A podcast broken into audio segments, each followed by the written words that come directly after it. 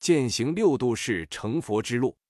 法藏比丘发了四十八愿后，并没有马上成佛，因为单凭美好的心愿是无法成佛的，必须在无量劫的时间中修持六度法门，积累福慧资粮，才能完满成佛的心愿。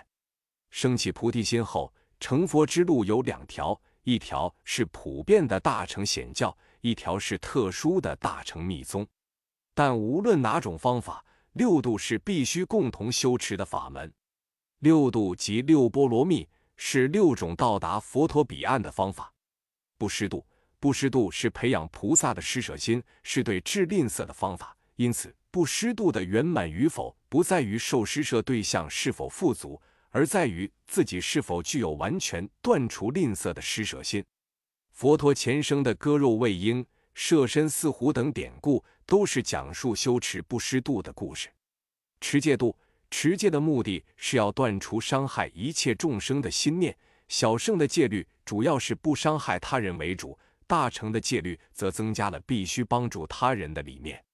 作为大乘菩萨，要遵守的戒律主要有三种：即防范自己为恶的戒律、促使自己行善的戒律和帮助一切众生的戒律。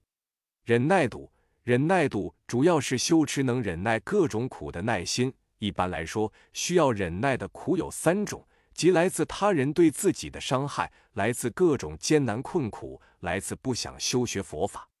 由此，忍耐度可以分为三种，即忍耐别人对自己的伤害，忍耐各种艰难困苦，忍耐学修佛法途中的艰辛。勤奋度，勤奋度主要是指向善的努力进取心，包括有不畏艰险的披甲勤奋。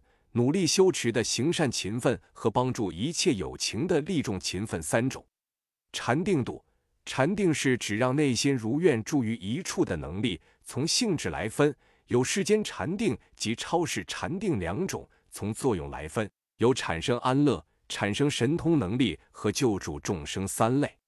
智慧度，智慧是指能正确分辨事物及本质的能力，主要分为一般智慧。特殊智慧和利众智慧三种。一般智慧是指了解事物特征等所有世间智慧；特殊智慧是指了解和现证空性的智慧；利众智慧是指帮助众生的智慧。智慧是六度中最重要的一度。经论中说，六度中前五度犹如盲人，智慧度犹如眼睛。离开智慧，前五度将寸步难行。所以，智慧是佛教教义的核心。